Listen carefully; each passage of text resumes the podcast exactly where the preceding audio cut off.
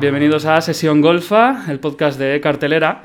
Esto es una. Esta, este capítulo es uno de los pocos que vamos a tener estos días que son algo express, algo más hechos deprisa porque estamos en Tudela y tengo como media horita con cada entrevistado. Empezamos con Raúl Navarro, guionista de El fin de la comedia, el vecino que presenta en Tudela lo que viene, el certamen de la Asociación de Críticos Cinematográficos de España. La Reina del Pueblo, una serie de A3 Player Premium. A3 Player Premium y Fluxer. Fluxer. y sí, Fluxer. se estrenarán en ambos sitios. Sí, eh, pero como sabéis, en sesión golfa llegaremos al final a la Reina del Pueblo porque empezamos con el nacimiento de Raúl Navarro. Además, como este, en este podcast he tenido pues, a Candela Peña, a Pepón Nieto, gente así que entras en Google y pones Candela Peña y te sale, ¿cuándo nació tal? No sé qué. De Raúl Navarro no hay tanto. No, no, afortunadamente. Así que incluso me, me- me resulta a mí más estimulante decir cuándo y dónde nació Raúl Navarro. pues nací en Albacete. eh, Albacete capital. Albacete capital, sí, sí, Albacete capital. Eh, en el 78, hace ya 43 años. Esto es muy de nicho, pero ¿en qué barrio vivías?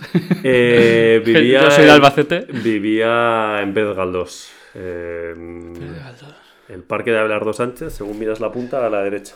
Ajá. Hacia allá. Entre el parque y la feria. Ah, eh, escucha. Eh, vamos, a- vamos allá. Eh, ¿El Trinos lo conoces? ¿El Eh, bar Trinos? Sí. Hombre, sí, sí, claro, sí. yo vivía encima, mi madre trabajaba Vale. en el bar Trinos.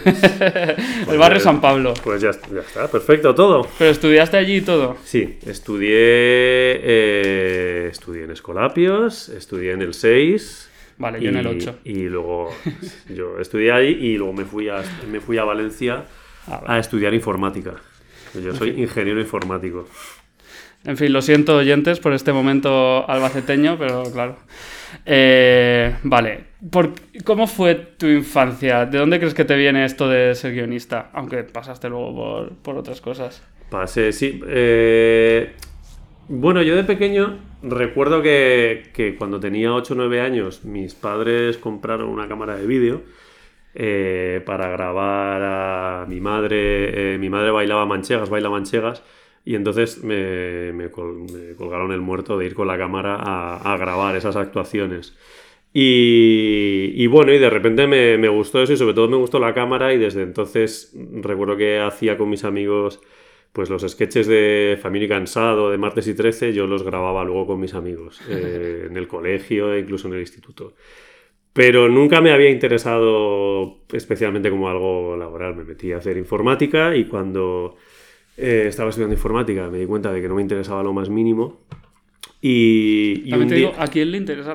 No sé, o sea... eh, ya, ya, sí, sí, es una buena pregunta, sí. Eh, en esa época yo, yo no sabía qué coño quería hacer y cuando tenía, cuando estaba en COU, me parece, pues vino el típico orientador que va al instituto a decir, eh, como a enseñarte las distintas salidas.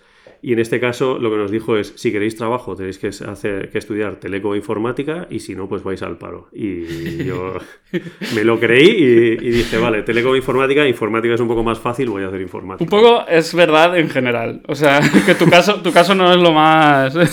Sí, pero, pero no sé qué tipo de orientación es decir, eh, tenéis estas dos opciones y si no, que os den por el culo. Eh, bueno. Eh, entonces me fui a Valencia a estudiar informática y cuando llevaba tres años me di cuenta de que no me interesaba lo más mínimo y, y en una de estas crisis de qué coño hago con mi vida, estoy aquí, tendré que terminar la carrera, me fui a, a pasear, que es algo que no hago nunca, esto de irte a, como si fuese una película, me iba a pasear a tomar decisiones importantes. A mirar Y- al horizonte. Sí, sí, sí, fue, fue una cosa rara y sobre todo fue rara porque en, en ese paseo eh, vi en una pared un, un cartel de curso de, curso de guion. Eh, un curso de guion en una, en una academia que estaba muy cerca de donde yo de donde vivía. Y dije, bueno, jamás había escrito un guion ni, ni me lo había planteado. Me apunté a ese curso, eh, que eran nada, eran cuatro clases y acababas escribiendo cuatro o cinco clases. Acababas escribiendo el guion de un corto y lo escribí y el profesor me dijo, esto es una maravilla, deberías hacer esto. El es una mierda porque lo guardo y lo vuelvo a leer. Pero eh, a mí me, me ayudó mucho a decir, bueno, pues vamos a intentarlo. Luego, por cierto, de ese, de, Después de ese curso descubrí que, que, era una tomadura de pelo el curso, que lo que había hecho era cogerse el libro de Sidfield, del manual de guionista, y, y leerlo tal cual. Pero tal cual con los dibujos. Él, él, hacía los gráficos que salen en el libro, él los dibujaba en una pizarra, se los había aprendido de memoria. Pero bueno, eso al final, pues el guion es engañar un poco. Entonces era, era otra lección más. Hay mucho gurú de, del guion. Sí, sí, que sí. da sí. clases. Sí, está Robert McKee y luego estaba este señor de Valencia que, mira, pues, eh, pues se buscó la vida.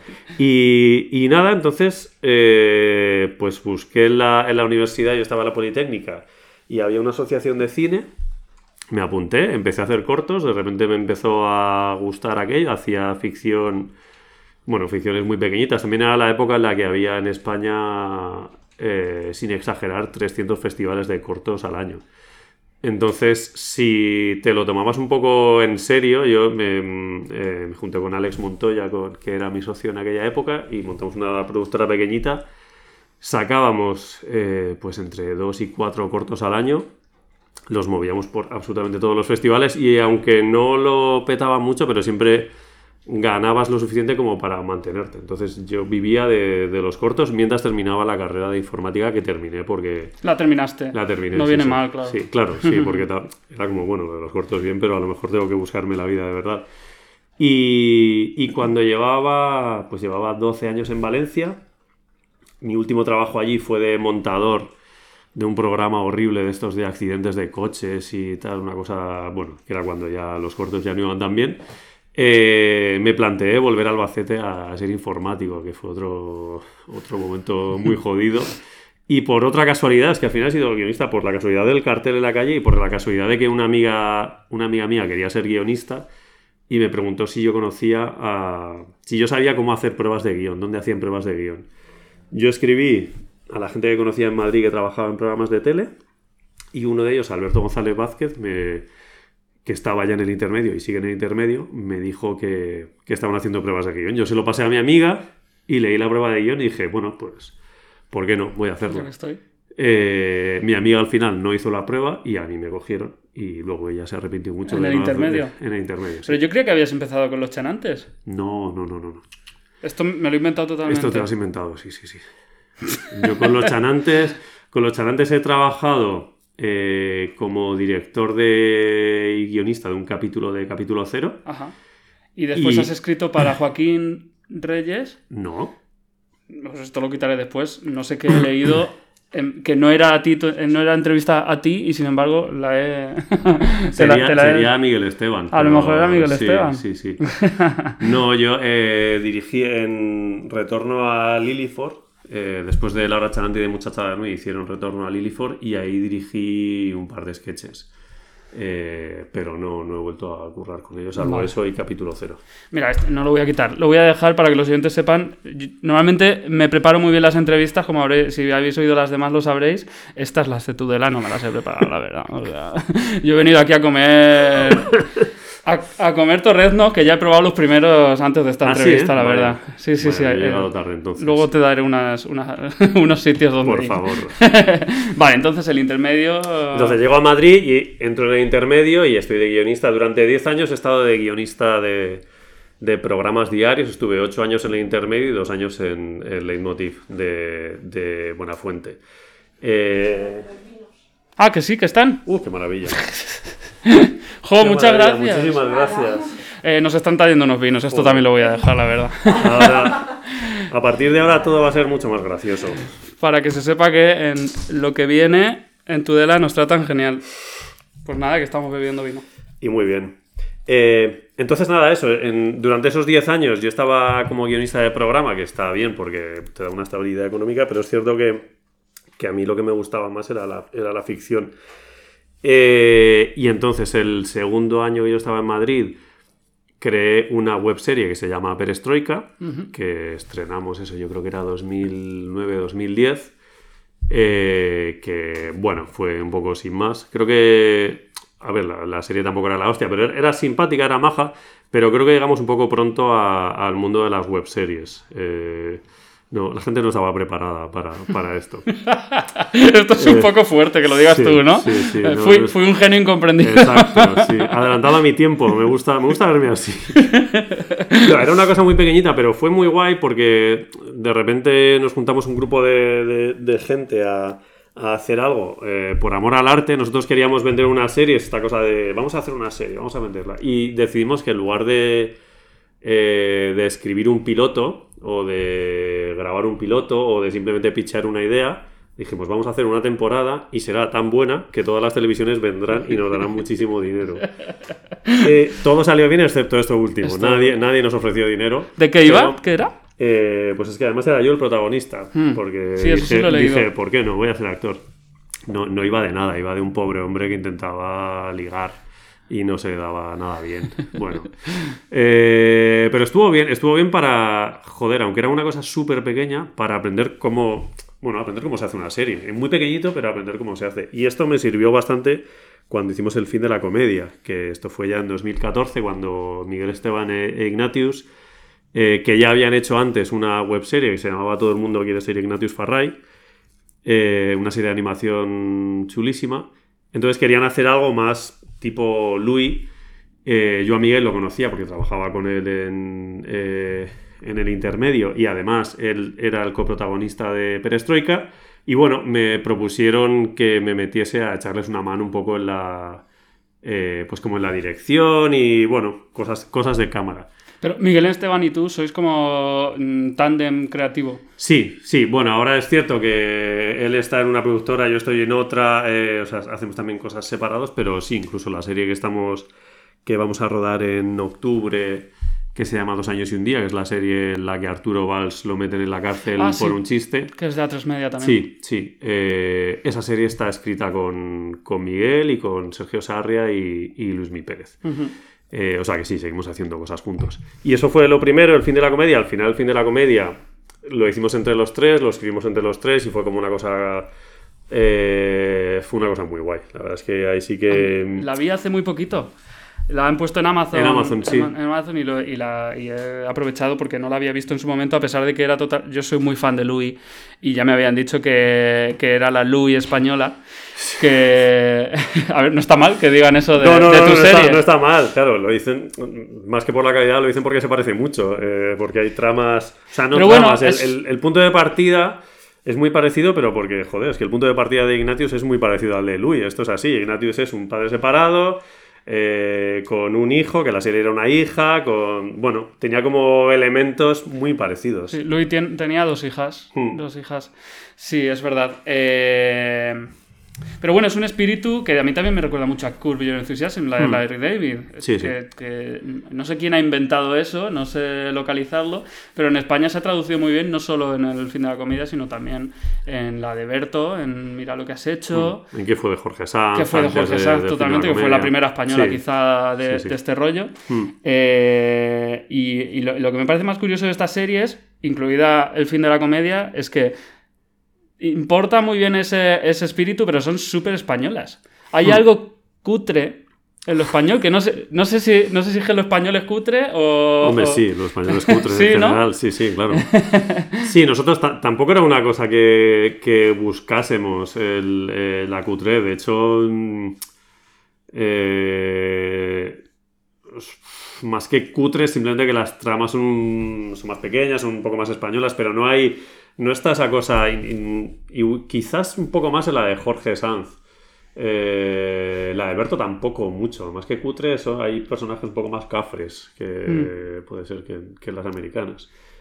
Eh, y sí, Curb Your Enthusiasm es, es- es un- es otro referente. Hay, joder, hay momentos de Ignatius con sus batallas con la tarjeta de crédito Sí, que, totalmente. Es- Estaba que- pensando en eso, era una, una, Claro, sí, sí, una juguetería. Sí, vienen de ahí, pero, eh, pero lo guay también vienen de ahí, pero también vienen de, de historias nuestras. Al final, lo- una de las cosas que, que nos molaba mucho del fin de la comedia que es que era lo más parecido a, a hacer stand-up, pero en ficción, porque lo que hacíamos era volcar nuestras propias experiencias, ya no solo de Ignatius, sino de Miguel o mías, y las convertíamos en una trama. La tarjeta de crédito le ha pasado a Miguel y ha gritado mucho y, y, a mí me ofrecieron un piso pero tenía que esperar a que el dueño muriese y bueno, estas cosas que pasan y que al final las, las contábamos exagerándolas un poco y llevándolas al extremo, pero, pero bueno, era guay poder tener la libertad de... Es que el fin de la comedia, para mí lo fundamental es que hicimos lo que nos dio la gana. Eh, en la cadena en Comedy Central nos, nos, Obviamente ellos estaban leyendo los guiones y estaban a tope, pero que, que nos dieron bastante libertad creativa y, y, es algo que no... Que como todos sabemos no es fácil de conseguir. Ya, es un poco un oasis también, ¿no? Porque ahora mismo sería imposible de conseguir.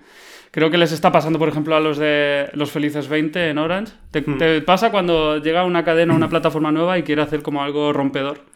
Pero Netflix ahora no te dejaría hacer algo así ni, ni de coña. Bueno, yo no me Con voy lo a cual quejar. entró a El Vecino, que, Claro, ¿no? que en No. realidad es de una serie de Netflix y tuya. No me voy a quejar nada de Netflix porque yo, desde luego, hablando desde mi, desde mi experiencia personal, eh, ha sido súper cómodo eh, hacer El Vecino. Eh, no, no ha habido líneas rojas. El Vecino es una comedia de superhéroes en la que en la primera temporada el villano son las casas de apuestas. Sí. Eh, la segunda también hay, no puedo desvelar, pero también hay... La he visto entera. Eh, ah, La segunda ah, ya. Pues ya habrás visto que también hay una parte política. O sea, es- al final es casi un caballo de Troya y dentro van cosas que tampoco te imaginarías que estuviesen en una serie de Netflix. Entonces, en ese sentido, joder, nosotros estamos muy contentos porque nos dejaron hacer. Y era como, sí, vale, el superhéroe Sí. vuela y comedia y, y- y hay un poco de comedia romántica, pero.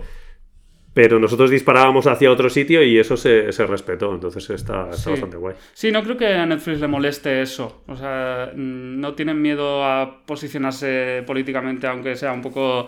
pues, o sea, son progresistas y, y tal. Pero sí que mm, lo que comentamos muchas veces con las series de Netflix es qué notas da Netflix cuando le entregas el primer capítulo. Algo que se dice mucho es que tú le entregas el la primera temporada y ellos te dicen, está genial, esto es el primer capítulo, ya quiero que, que sigas escribiendo. Eso os pasó a vosotros, algo parecido. Joder, es- esto pasó exactamente. Es que es, es que es una cosa que se comenta mucho que Netflix hace. Eh, Que se lo sí, hicieron a Bambú no- con las chicas del cable. No fue, no fue toda la temporada, pero sí fueron. La primera temporada eran 10 capítulos y los 5, 4 o 5 primeros capítulos dijeron: Esto es el primer capítulo. y, y bueno, pues. mm, No está mal. De hecho, yo, yo creo que fue un acierto, que es que, que el superhéroe apareciese ahí, que bueno, que en, que en un capítulo al final tengas como todo el origen, todo explota y, y Sí. venga, tienes toda la temporada para jugar. No, ellos saben lo que hacen, desde luego, para tener a la gente Hmm. enganchada. Yo siempre he dicho del vecino que es la serie más realista del- de, las series de, españolas de Netflix. Que es una cosa muy curiosa, porque es una serie sobre, sobre un superhéroe, eh, pero yo veo en, en, en Javi, el, en el personaje de King Gutiérrez, y en, y en Clara Lago, que se llamaba la- la- Lola. Lola. eh, veo en ellos gente más cercana a mí que las chicas del cable y que, y que en esto. Eso, eso es lo que pasa cuando encargas una serie de Netflix a los del fin de la comedia, que claro, pues te lo llevan a, a- a gente como nosotros porque es lo que sabemos, es- sabemos escribir más cosas, creo. Pero es lo que más nos gusta y que el cómic ya, ya tenía eso, ¿eh? Ajá. O sea, el- ese espíritu un poco de gente como muy normal. Es cierto que el cómic, el primer volumen del vecino tiene 15 años, me parece, entonces sí que está como un poco actualizado el tono. Bueno, aparte de que la trama no, no tiene nada que ver. O sea, lo, eh, en el vecino fue muy guay porque nos dijeron, estos son los cómics sobre este universo o sobre este concepto, haced lo que queráis.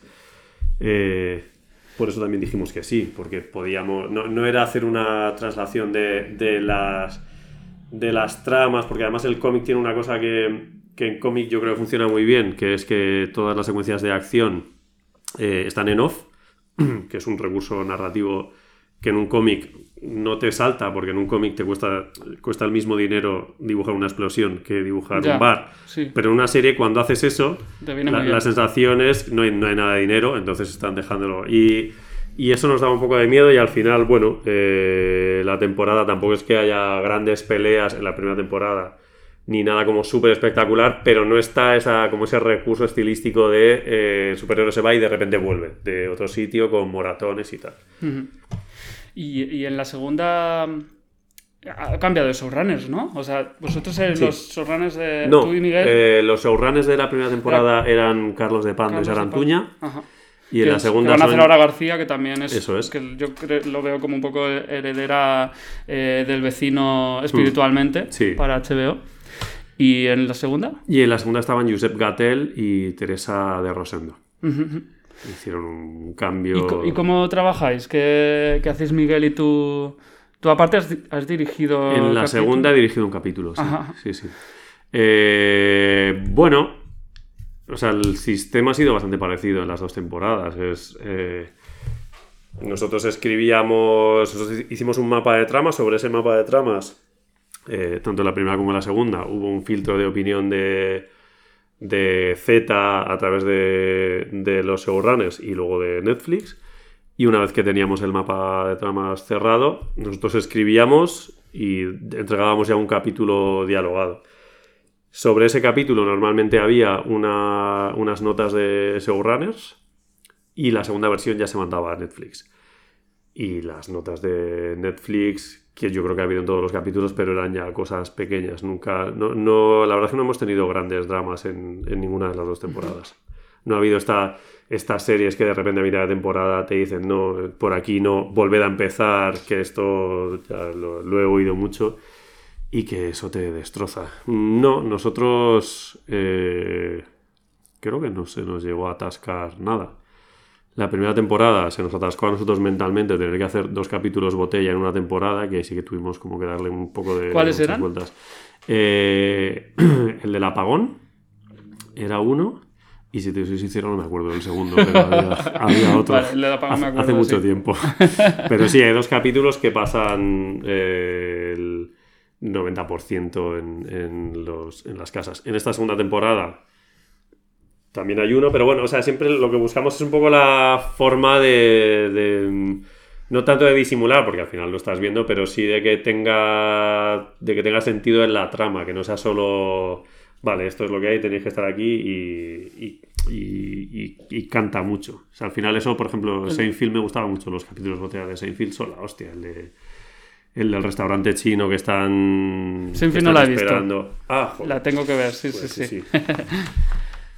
El, el capítulo botella más conocido, porque es el que se comenta siempre en las facultades y tal, es el de, El de la mosca, El de de la Breaking mosca Bad, de Breaking sí. Bad. Hmm. Y creo que sé cuál dices de la segunda del vecino, creo que sé cuál es. Que sí que es verdad que le dais una vuelta muy chula. No me mires las preguntas. Hmm. No, además no, tenía no, la primera parte de los chanantes pensando que, pensando que eras otra persona.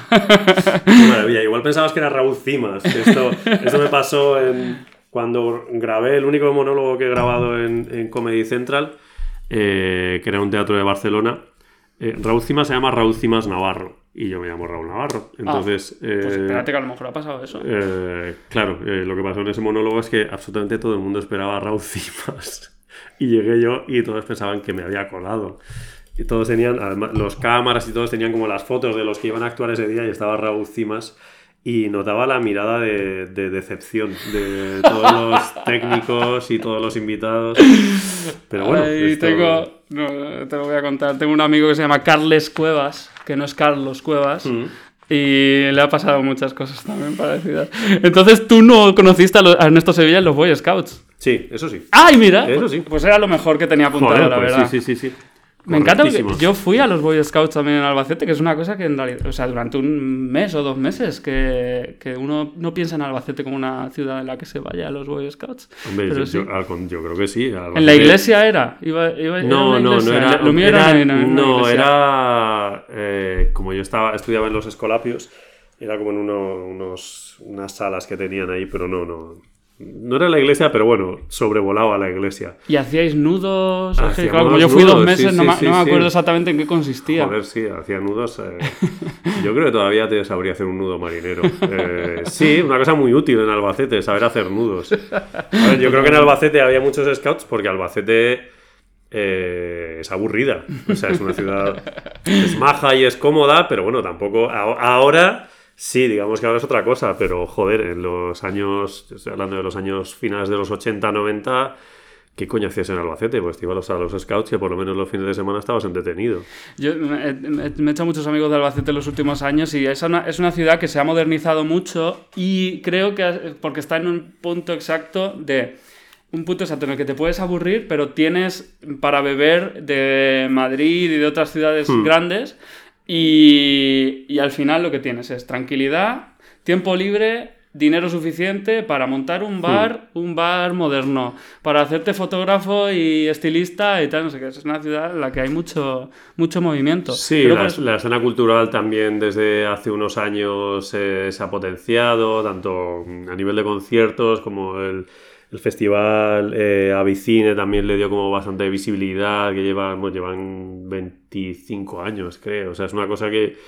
Es una ciudad que, que por eso digo que ahora mismo sí que... Ahora entendería menos ir a los Boy Scouts, pero en la época yo creo que sí que era eso o la heroína. o las dos cosas, que tampoco. sí, no está reñido. Eh, vale, es que no he mirado las preguntas antes en ningún momento, hemos ido avanzando. Sí que tenía apuntado del fin de la comedia, que era la, una serie que flipaba en Foro Coches y estuvo nominada a los Emmy. Que yo creo que es una. Sí. Yo creo que tiene mucho mérito, ¿no? Eh, sí, bueno, tiene más mérito lo de los Emmy que lo de Foro Coches. Bueno, juntar las dos Eh, cosas. Sí, sí. sí, eh, sí, lo de los Emmy es que, claro, evidentemente nos pilló bastante eh, a contrapié a todos. Ni siquiera sabíamos que se había mandado a los Emmy y luego también te das cuenta de que es un poco... Es una lotería lle- llegar allí, o sea, les llegan miles de series, ni siquiera de- les llega la serie entera, les llega un capítulo o dos. Entonces, claro, yo me imagino a toda esa gente de repente, ver a Ignatius. En la, fue la segunda temporada, el primer capítulo de la segunda temporada, que sale cagando mientras se come una palmera de chocolate, que además es, es la secuencia que eligieron en, en la gala de los Emmy. Como el trocito que pusieron de la serie era eso, y claro, veías a 200 personas diciendo, ¿qué coño es esto? Obviamente no ganó, creo que es mejor, creo que para... ¿Quién, para- ¿Te recuerdas cuál ganó? Eh, eh, recuerdo que fue la israelí, pero no, no recuerdo Ah, el vale, nombre. vale. Yo no la conocía ni, eh, ni la vi luego estrenada. Sí que recuerdo que Lorenzo Mejino, el crítico, antes de la gala ya nos dijo va a ganar la, israelí. Y como él bueno, es el que que, se menudo, ve... menudo Lorenzo, sí. Claro, él se conoce, ha visto todas las series y esta la conocía bien. ¿De dónde Eh, saca el tiempo? De verdad, no. Pues no lo sé, porque entre las series y, y los Juegos Olímpicos, que también eh, es una cosa que le flipa, no sé. Y no teníais mesa en los Emmy. No teníamos mesa. Y eso, esa- eso fue un claro mensaje de la organización a nosotros. Eh, que ah, pero que habéis venido. Eh, había... em, eran, sí, eran 300 personas. No, eran 250 mesas, porque estaban numeradas las mesas. Solo faltaba una y era la nuestra. Entonces llegamos. eh, claro, ¿no? Te- a- llegas y a quien coño le dices no tenemos mesa. ¿Y quiénes Eh, ibais? ¿Ibais tú, eh, Miguel? estábamos Miguel, Ignatius, nuestras parejas y yo. Eh, y luego estaba Cristina Alcelay eh, de Comedy Central. Entonces, bueno, pues llegamos allí, estábamos de pie. Había- estaba el hueco. El hueco sí que estaba de la mesa, pero no Pero estaba la la mesa. mesa. Pedimos la mesa, eh, nadie entendía nada de por qué no había mesa. Y de repente vimos a 20 camareros corriendo por ahí a buscar la mesa mientras la gala empezaba. O sea, el primer premio lo vimos de pie. Y estábamos ahí y ya, eso sí, en cuanto ya llegaron todos fue como increíble de cómo la colocaron en mantel, ta, ta, ta. Nos sentamos y a los 30 segundos dije- eh, nos dijeron que habíamos perdido. Y dijimos, bueno, pues, pues claro, sí, normal. Bueno, podemos decir que los feroces están mejor organizados que los Emmy. Eh, sí, sí, sí, sí, sin duda. La fiesta que os pegasteis después seguro que fue buena igualmente. Eh, sí, la fiesta estuvo bien, sí, sí, sí. Eh, la reina del pueblo. Ujú. Cuéntame, ¿de dónde sale este proyecto? Porque la idea es de alguien, ¿no? De... Sí, eh, la idea es de Víctor Santos, que la llevó a, a tres media, a tres players y a Fluxer. Y la idea les, les gustó. Y entonces, bueno, eh, Víctor no era guionista, entonces, bueno, querían como una. ¿Quién es Víctor Santos? Es un chico eh, alicantino, de Elda, me parece, que ha hecho, bueno, él ha hecho microteatros y tiene, ha hecho cosillas y ahora creo que está haciendo un curso de un máster de guion. Bueno, él tenía esta idea, eh, la llevó, el punto de partida estaba guay, ellos en Fluxer, en A3 Media, querían como darle otro enfoque, a mí me lo, nos lo propusieron a, a la coproductora, que es donde estoy trabajando. Y bueno, la idea era. O sea, la idea original era. Tiraba un poco más a. a- al melodrama, un poco más cañí, castizo, un poco más Almodóvar. eh, Y cuando entré yo, pues me lo llevé un poco más a mi, a mi terreno porque, bueno, porque, a mí me gusta más la comedia. Entonces era como si, si me lo... Si a mí me dejáis este, como este punto inicial, que es cuatro amigos, una chica que se presenta a reina del pueblo y, y ver qué sale de ahí, pues, pues yo me lo llevé a, a los veranos de los veranos en Santa Pola cuando, cuando yo tenía esa edad, a los amigos que haces, a, a ese momento antes de madurar en el que tu, tu obsesión es cómo ser especial, cómo, cómo ser único, o sea, cómo buscas la forma de, de destacar de alguna forma en todas esas inseguridades.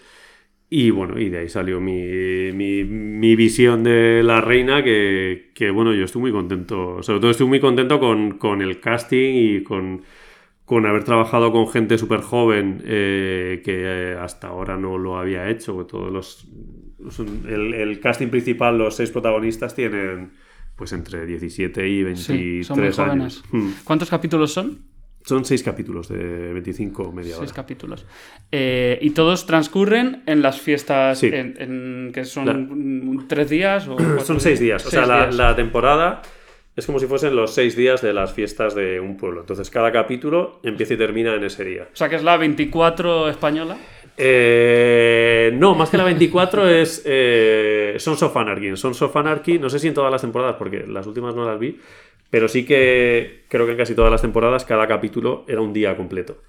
Empezaban levantándose y acababan de noche. Y, bueno, vi, es- vi como dos temporadas de Sons of Anarchy y no me acuerdo de eso yo. no, no incidían en eso, pero Eso, sí, sí pero veías da- que era, si lo que era la, estructura. Ajá. Eh, y me gustaba porque era como, mm, como esta sensación de que en fiestas todo se repite. O sea, todos los capítulos de La Reina del Pueblo empiezan igual. Empiezan con, el, con Raúl Cimas como pregonero diciendo el programa del día. Y entonces hay como esta cosa un poco de, de repetición, pero cada día, cada día hay un acto. Pues un día hay un pregón, un día es la chocolatada o es eh, una especie de tomatina. Bueno, entonces cada día ves eh, cómo empiezan y cómo terminan el día los, los protagonistas, sobre todo la protagonista que es eh, Inma, que es la que quiere convertirse en la reina del pueblo. Y en su, en su lucha en la que va, a veces gana, a veces pierde y luego pues no puedo contar qué ocurre.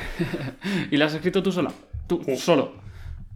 Sí, sí, sí, la he escrito solo. Eh, la he escrito solo durante... Y dirigido, creo. también, sí, También. sí, o sí. sea, es, tu- es, es- es una serie de autor. Sí, esta... Me parece muy curioso Si algo sale mal, será culpa Es tu mía. culpa. Me parece muy curioso porque es, eh, el punto de vista eh, no puede estar más alejado de ti, en realidad. Es- son, son tres chicas o cuatro chicas adolescentes, Hmm. 19 18 y 19, y un chico gay Sí. también, y nada que ver contigo. Eh, Y además es- de- tiene, tiene una voz muy concreta, que es como, ¿cómo has llegado a esa voz? Eh, pues, pues eh, rebuscando entre, entre mis experiencias, entre lo que yo viví en esa época, entre los amigos y las amigas que tenía, eh, y luego la voz, o sea, también me ha apoyado bastante mi sobrina, que tiene 19 años, y que con la que hablaba bastante, le enseñaba los guiones. Eh, hay una cosa que, que al principio me planteé, que es cómo habla alguien de 18 años. Eh, Ahora, además. Claro. No cuando tú tenías No, no, no, 18. claro, claro, como habla ahora. Todo ese argot que tienen, que es como muy concreto, y, y al principio intentaba escribir de esa forma, y intentaba como añadir palabras y cosas que yo jamás diría, o sea, que no he dicho nunca, y que, que creía que encajaban, y, llegó un punto en el que dije, pero es que esto primero, envejece muy rápido. O sea, la forma de hablar de hoy, dentro de un año, esto de real que, esta expresión, por ejemplo, que se dice mucho, dentro de un año igual no se dice. Y luego, sobre todo, que me parecía un poco forzado. Entonces, al final, lo que decidí es escribir sin esos dejes. eh, sí que permitía a los actores que ellos añadiesen. aportaran algo, Sí, ¿no? Cuando sí, estuvo sí. Carlos Cuevas, no Carles Cuevas, en Mm. el podcast me contó que Emerly y Héctor Lozano les pedía Sí, pues eso, expresiones que ellos tuvieran. Eh, Sí, los sí. tus actrices y Sí, sí, sí. también. Era, era un poco ese rollo. O sea, yo. eh, la, como las. Para mí, o lo que yo he intentado que sean las grandes influencias de esta serie son Betty, la serie de HBO y, y Super Empollonas. Pero sobre todo Betty, que es una serie de, de unas amigas que hace. que patinan en, Sí, en sé cuál es, no la he visto. Es es súper chula, o sea, tanto visualmente como la historia y sobre todo me gusta mucho el, eh, la piña de, de amigas que forman la serie, que luego, claro, cuando lees sobre la serie es, es que es al revés, eran amigas y luego hicieron la serie, o sea, y la directora Ah, claro. convirtió a un grupo de amigas en, en actrices, ni siquiera eran act- O sea, eh, como actrices. Broad City y tal. Sí, y, y yo quería buscar eso, solo que aquí, claro, yo- son cuatro, son seis actores, actri- cuatro actrices y dos actores que no se conocían. Yo creo que entre ellos no se conocían ninguno. Entonces mi, mi obsesión al principio era conseguir esa, ese grupo, esa piña, o sea, que realmente pareciesen amigas, que tuviesen sus, sus plan, códigos. amigos.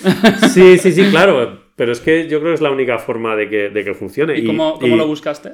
bueno, pues eh, desde un mes antes quedando con ellos, saliendo a comer, a beber. Sí, bueno, claro, el alcohol ¿Esto cuándo lo escribiste y cuándo lo rodasteis? Esto lo escribí durante la pandemia, eh, eh, durante el confinamiento. Además, eh, por los plazos que había, tuve que escribirla súper Está escrita en, en dos meses, la temporada entera. Claro, es que ya estamos entrando en ver cosas que se han escrito y producido durante el confinamiento y Hmm. la pregunta está ahí. ¿No te has planteado en ningún momento que el confinamiento, que, que la pandemia No, existiera? No.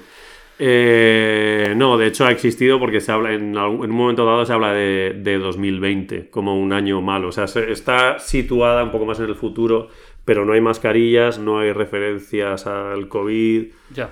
Pero porque no me interesa ese Ya. mundo especialmente. ¿no? Y para esto era como, metes eso y ya es como que metes un elemento raro que la gente se puede fijar en eso. No, no, la, la historia no. Si no va del COVID, yo no quiero, no quiero meter mascarillas. Ya Eh, puede ser una jaula de oro a lo mejor. mm. Eh, sí, no, no- tengo más preguntas de la reina del pueblo. Bueno, No, pero es algo que me pasa también en el podcast. Eh, ¿Cómo encontrasteis a, a esta...? Porque recae sobre los hombros de mm, tres chicas muy jóvenes. Son Mm. tres, ¿no? son eh, en realidad Bueno, son- cuatro, porque Zaida, que es la que hace de Némesis, de, como de villana de la serie, también es, También es protagonista. Sí, sí. Y, y Omar Banana. Eh, ¿cómo, los, mm, ¿Cómo fue ese proceso de encontrarlos? Y, y Pues. supongo que hacer muchas pruebas juntos antes de... Eh, no creas, ¿eh? Los, eh, no, los papeles los di sin hacer pruebas entre ellos. Eso fue bastante arriesgado, pero es que no, no había tiempo. Pues durante. Cuando terminé, que todavía estábamos confinados, eh, pedí muchos castings eh, grabados en casa, los, los self-tapes estos horribles. Eh, horribles en general, porque es una cosa que actores en su casa con una pared blanca, hablando a nada, entonces, bueno, ese, ese momento es un poco duro, porque, claro, cuesta ver... es no- no- difícil no- que te no- convenzan, ¿no? Claro, no porque ellos lo hagan mal, sino Claro. porque el, el contexto todo no, no es fácil ver, ver lo que funciona. Pero bueno, un no casting funciona. también normal y corriente en una sala ahí con cuatro personas mirando tampoco... Bueno, también tiene que ser un... Mm, No creas, porque los castings al final, o sea, una vez que, que hice una criba de, de todos esos, pues no sé cuántas, había muchas pruebas. Y a lo mejor castings presenciales hubo cinco por personaje, una cosa así. Los castings lo- los, dirigía yo, los presenciales. Y estábamos solo eh, el actor o la actriz y yo. Y ahí tienes primero más tiempo, eh, tú puedes darle indicaciones, Claro. o, bueno, puedes ver cómo reacciona a lo que tú le estás diciendo. Joder, es otra cosa, o sea, para Ya, mí fue otro claro, mundo. claro, claro. Sí que hay una cosa eh, curiosa, que es que las cuatro chicas protagonistas, ninguna hizo el casting para el papel que luego, que luego tuvo. Todas venían a hacer otro, cada- estaban como cruzadas. Eh, pero viendo, sin verlas juntas, pero viendo en casa los vídeos y un poco las sensaciones, hice como un par de cambios y yo creo, vamos, yo estoy estoy súper contento de, de cómo yo creo que funciona muy bien y que y creo que están cada una en el papel que, Sí, que sí, sí, tiene no, que no. estar. Están, están muy bien. Eh, Quien mejor está mm, es Melanie Olivares. Está, está increíble. Es un papel, claro, es- me, es- re- me reí muchísimo con, con ella. Es un papel, desde luego, muy. Sí, Y solo eh, he visto dos capítulos, me imagino que irá también a más. Sí. Y para adentro, supongo. Sí, sí, sí, sí. Eh, es muy guay. El personaje de Melanie, que no es, o sea, la idea original no, no estaba, pero a mí me. Supongo que también por lo que dices de, me- de meter a alguien adulto que me cuesta un poco menos escribir. Eh, era un personaje que, que, es un mundo que sí que me interesa mucho. Que, bueno, Melanie, eh, su papel es estrella, es una Miss España del año 93 y Mama Chicho. Y... Que ahí ya tienes una serie también para ella sola. Eh, bueno, es, mm, sí, ojalá, sí, sí. En eso estamos también.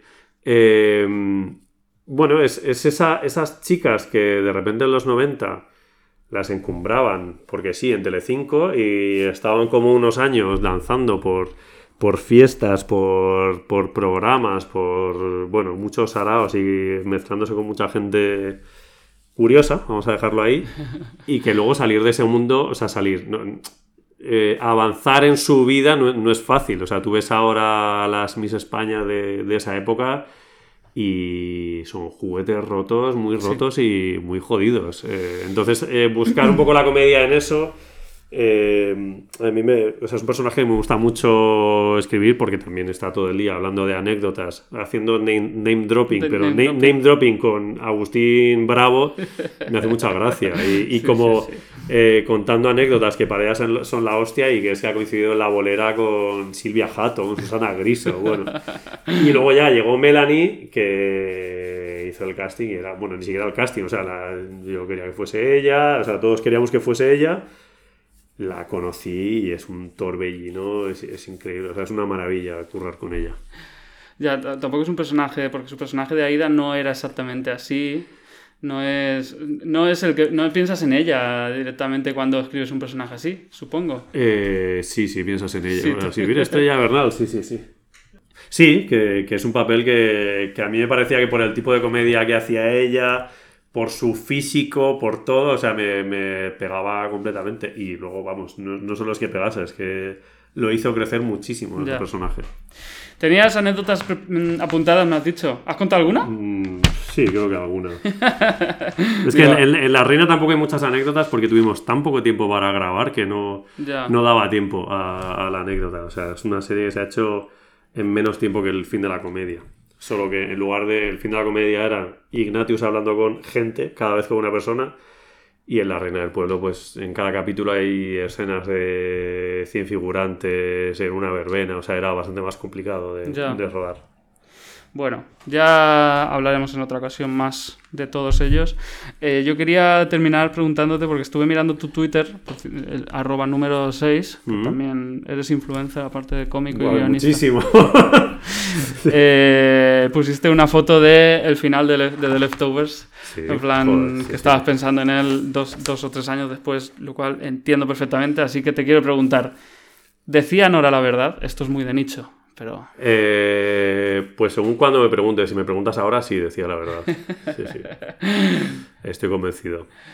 Hay que. Pero, pues, pero ¿sí? está, está bien. Es, sí. No estoy de acuerdo, ¿eh? Bueno, claro, claro. Y, y si me preguntas hace mmm, igual un año, te digo que, que no. Y cuando lo vi, de hecho, cuando lo vi pensé, es mejor no decidir si... O sea, es mejor quedarse con la, con la duda de ya. qué es lo que funciona. O sea, para mí es el final perfecto porque porque le pide al espectador exactamente lo mismo que le pide al protagonista, que es ese salto de fe. Y al final un salto de fe, pues depende de en qué momento de tu vida te, te pille, lo das o no lo das. Ahora mismo sí lo haría, claro, estuvo, ¿por qué no? Muy bien, eso quiere decir que estás más optimista. Sí, ahora. sí, sí. Pues nada, si alguien no ha entendido esta parte final es porque tenéis que ver The Leftovers y... Sí, por favor, y sí. O sea, tenéis que ver The Leftovers. O sea, no sé qué hacéis escuchando este podcast si no habéis visto The Leftovers. Sí, eh, pues la primera temporada cuesta un poco, ¿eh? Sí, Esto hay que sí. avisarlo. Entonces, pero, pero bueno. eh, nosotros os pedimos el salto de fe del que estábamos hablando, os lo pedimos para que veáis la, superéis la primera temporada y veáis la absoluta maravilla que son la segunda y la tercera. Yo estoy a favor de los saltos. Muchas gracias, Raúl, por, por este ratito. A ti. En Tudela. Y nada, que vaya muy bien la Reina del Pueblo. Yo seguiré viéndola y seguiremos comentando. Muchas gracias a vosotros por escuchar y hasta, hasta la próxima. Hasta dentro de, de, de unos días, por mi parte.